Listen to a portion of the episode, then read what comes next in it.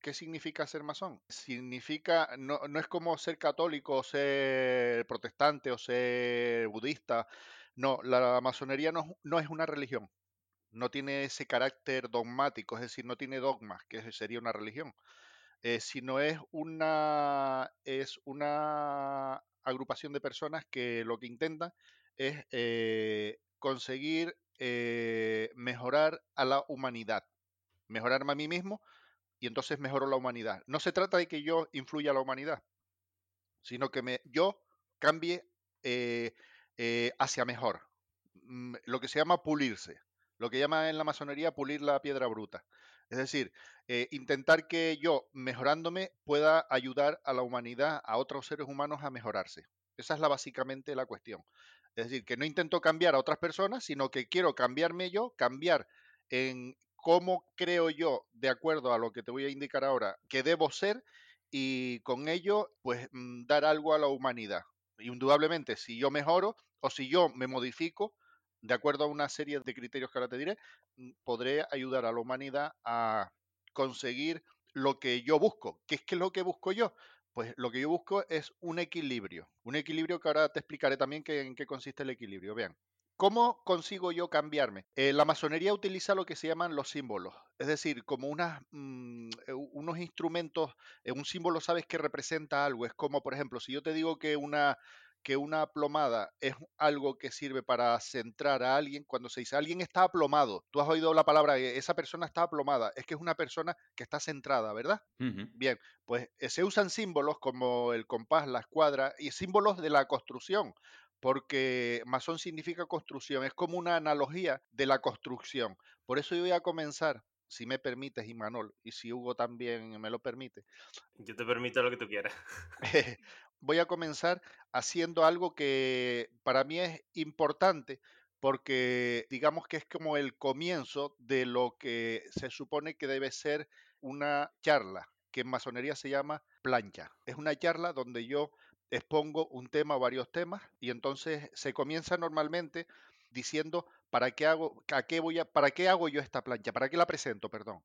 Entonces, yo eh, normalmente en las logias, que es donde se reúnen los masones, se comienza cuando alguien habla diciendo a la gloria del gran arquitecto del universo, a la gloria del gran arquitecto del universo. El gran arquitecto del universo es como eh, simboliza a, esa, a ese ser superior que ya también mm, trataré de darte cuál es la expresión que yo entiendo de ese ser superior, que en masonería se llama gran arquitecto del universo. Entonces, es a la gloria del gran arquitecto del universo y qué es lo que entiendo yo por gloria. La gloria es para, en este contexto que estamos, es para su placer y disfrute.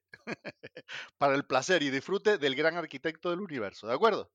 Entonces, voy a comenzar diciéndote, normalmente uno en una logia se dirige a, los que están presentes como venerable maestro y queridos hermanos. En este caso es querido hijo y estimado Imanol. La cuestión es de lo que yo quiero hablar es sobre dos aspectos que son los que le he presentado a Hugo ahí, como los dos temas mm, que son, vamos a ver si me sitúo, eh, son ¿Cuáles son las causas de la actual situación económico-social sanitaria en la que nos encontramos en el mundo y qué relación tiene con el apocalipsis? Y la segunda es, ¿qué papel, ¿qué papel juega la masonería en la situación actual? Esas serían las dos cuestiones que yo me gustaría compartir con ustedes. La primera, la situación social, económica, sanitaria actual en el mundo. ¿Qué relación tiene con el apocalipsis? ¿Y qué es la masonería? Como el orden de los factores no va a alterar el producto, voy a empezar por el principio, por la segunda, que es, que es la masonería. Ya he dicho algunos aspectos. La masonería sería una agrupación de personas, una asociación de personas que lo que intentan es mejorarse a sí mismos. No mejorar el entorno como principio fundamental, sino el principio fundamental es mejorarse cada persona. Y cada persona, usando las metáforas o las analogías y la simbología de la construcción sería, el ser, el ser sujeto sería una piedra bruta, es decir, el que todavía no es masón o el que se inicia es como una piedra bruta, corresponde a un ser que no que con imperfecciones, con rugosidades, con defectos de carácter, con un estilo de relacionarse con las personas que a lo mejor es mm, más entroncado en la animalidad que somos, porque hay que recordar que somos animales, más que en la humanidad que queremos ser. Bien, eso sería la piedra bruta. ¿Qué se trata? Utilizando una serie de herramientas, con, conseguir una piedra pulida, que sería un sujeto, es decir, yo quiero pulirme, yo intento pulirme, pero no ser perfeccionista en el sentido de que quiero ser un, un ser perfecto, no, no, yo quiero ser el ser que tengo que ser. ¿Y de dónde parte ese ser que tengo que ser? Pues parte de ese de esa, eh, ser superior que acabo, acabo de mencionar, que es el, el gran arquitecto del universo. Entonces, él es el que decide cómo soy yo. Y yo lo que hago es, observar cómo voy cambiando. Una pregunta. Entonces, entonces, podríamos hacer ahí una analogía de, por ejemplo, el, el artista renacentista Miguel Ángel, que tenía su Sí, bloque de mármol de Carrara y que de, de ese bloque, bueno, que es la, la- eh, sería la piedra en el, bruto, el bloque de mármol, sacas eh, luego la, la, la estatua o, bueno, la figura, que sería la versión pulida, ¿no? Digamos. tal cual. Tal cual. Eso sería el, desde el punto de vista de la construcción física, pues lo que yo hablo es de una construcción simbólica, porque la masonería, eh, mientras que lo que tú estás hablando serían los constructores, por ejemplo, parte de los constructores de una parte es de la historia de la masonería, son los constructores de las catedrales. Entonces, es como la analogía de un templo. Yo sería un templo que lo que hago es mejorarme para alojar algo. ¿Qué es lo que alojo yo dentro? Yo lo que estoy alojando dentro es la palabra. Y fíjense, fíjense, esto es muy importante. Con esta metáfora de yo soy el recipiente de una de algo que es la palabra, les voy a hablar a explicar un poco en qué consiste una logia. La logia es el lugar físico donde se reúne la masonería. En ella hay un altar. Hay un altar en el que hay un libro sagrado que puede ser la Biblia, el Corán, el libro eh, de los maometanos, el libro de cualquier libro sagrado, un libro que se considere que contiene la palabra de ese ser superior. Pero al fin y al cabo también podríamos poner, en ese altar un artículo de New England Journal of Medicine o podríamos poner un libro de informática o cualquier libro, porque al fin y al cabo se puede poner cualquier libro porque es la palabra voy a definir qué entiendo yo por la palabra. Vamos a utilizar, por ejemplo, la, analogía del libro sagrado que se coloca en, el altar durante una tenida masónica en el rito escocés antiguo aceptado, que soy el que pertenezco yo. El rito escocés antiguo y aceptado, digamos que es el tronco, digamos que para mí es la parte más pura dentro de la masonería. Somos como un poco la élite. Somos como los, los puristas. Solo hay hombres en las tenidas masónicas en el rito escocés antiguo y aceptado. Digamos que mm, hay masonerías que son mixtas, que hay hombres y mujeres, hay, mm, hay logias que tienen a, a mujeres, pero donde yo acudía antes de pasar a durmiente y que estoy reincorporándome, era una logia mm, de hombres. Y era, pertenecía al rito escocés antiguo y aceptado. Bien, entonces, en la logia es, un, es una habitación donde hay un suelo que es un damero, físicamente es un damero como de ajedrez. Encima hay tres columnas, una dórica, jónica y corintia, que representa a tres tipos de, la fuerza, la belleza, la sabiduría. Y después hay un altar. Pues mirando al fondo, desde el oriente, que sería el fondo de la, esa habitación, estaría lo que se llama el, hay un triángulo en la pared con un ojo dentro o una G, que representa al gran arquitecto del universo. Y a la derecha e izquierda habría un sol y una luna. Es decir, ya empezamos a ver ambivalencia, sol-luna. En el suelo está el damero, blanco-negro. Y, en el, y ahí se sienta de- delante del, de, digamos que mm, virado la pared, como estoy yo ahora mismo, con la pared del fondo, con el, este triángulo que contiene un ojo que todo lo ve, que representa al ser, omnisciente, al gran arquitecto, o una G que también se representa. La G no, eso se suele representar la G en otros sitios. Yo no la he visto eh, todavía en ninguna logia, pero representaría a God, a Dios, ¿no? Bien, eh, detrás, eh, delante estaría el venerable maestro, sentado en su mesa, y debajo de la mesa del venerable maestro, en tres escalones hacia abajo, estaría el altar, que contiene el libro sagrado y un compás y una escuadra. El libro sagrado, normalmente en las tenidas en Occidente, es la Biblia. Pero vamos, la Biblia, como podría, ya te digo, ser otro libro sagrado, mm, que contenga palabras. Y al fin y al cabo, ahora viene la cuestión clave. ¿Por dónde está abierto ese libro normalmente? Está abierto por el libro de San Juan. El libro de San Juan, en el Evangelio, el libro de San Juan. Y el capítulo 1, versículo 1 del libro de San Juan dice, al principio era la palabra, y la palabra era con Dios, y la palabra es Dios. Es decir, tú te coges ahora mismo, te vas a, Google y googleas y pones al principio era la palabra y te saldrá esto que yo te he dicho. Capítulo 1, versículo 1 comienza así. ¿Qué es lo que está significando? Que ya vamos cogiendo la idea de que Dios es la palabra.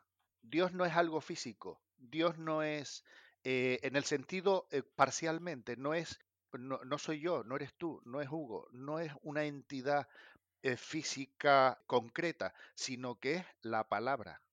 Es decir, Dios al principio era la palabra.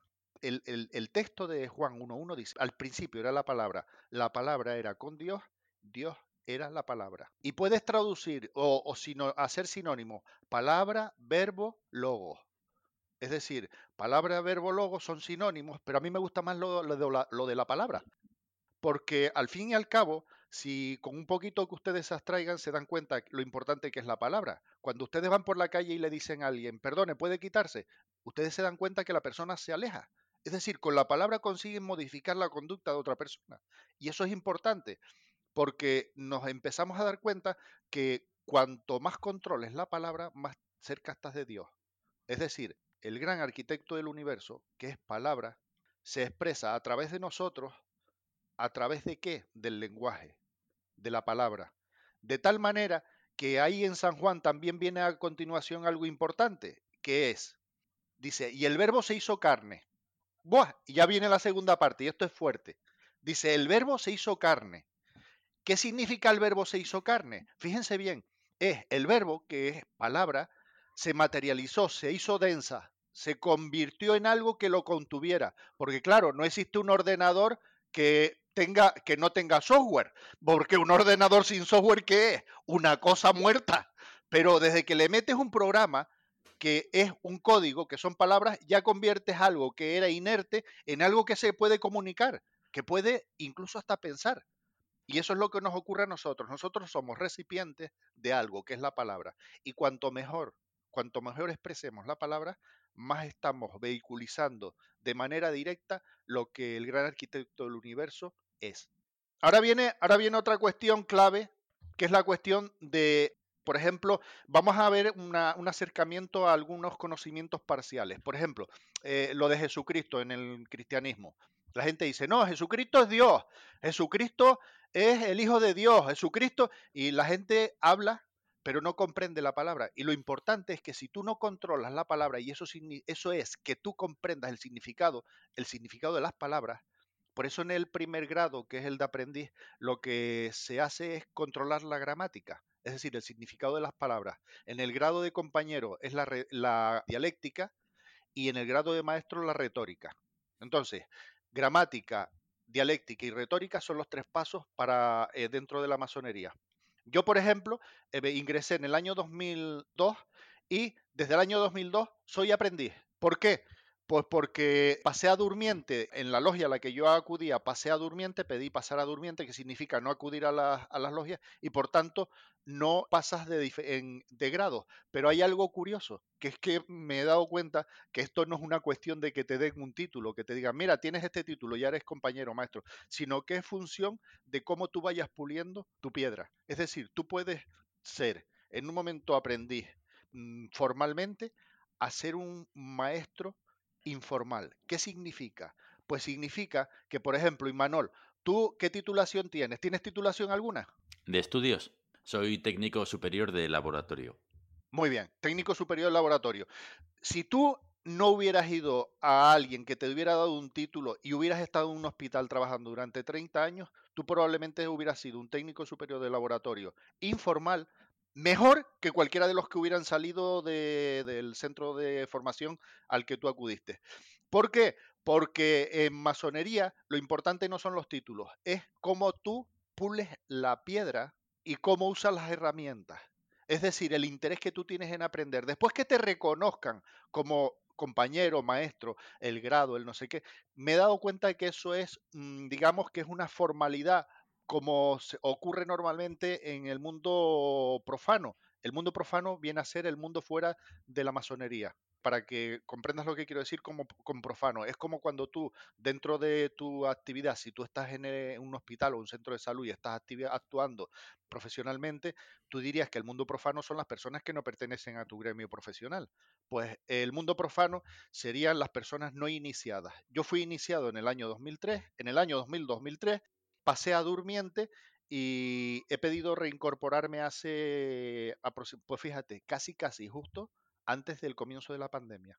Y entonces incorporarme para acudir a la logia, porque si tú tienes contacto con otros masones, es un, es, una, es un crecimiento diferente. Estás con personas que han pasado por diferentes pasos y entonces aprendes de manera diferente, aprendes a diferente velocidad.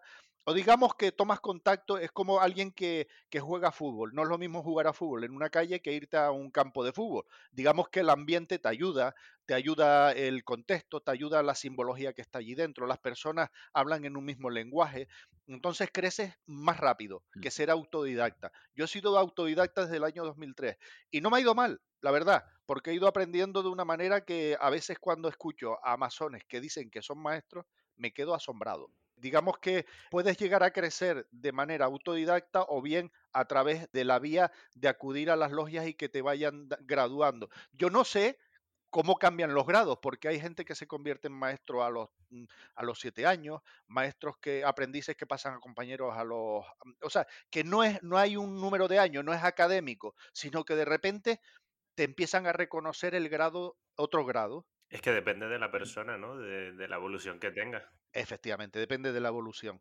Entonces, ¿por qué te decía lo de, por qué estaba diciéndoles lo de lo del grado? Ah, porque yo comencé en el año 2003 eh, y ahora en el 2021 no he dejado de, de aprender, de utilizar la simbología, las herramientas que dispone un masón para ir, tratar de mejorar e ir creciendo, puliéndome. Eh, la idea es pulirme como persona.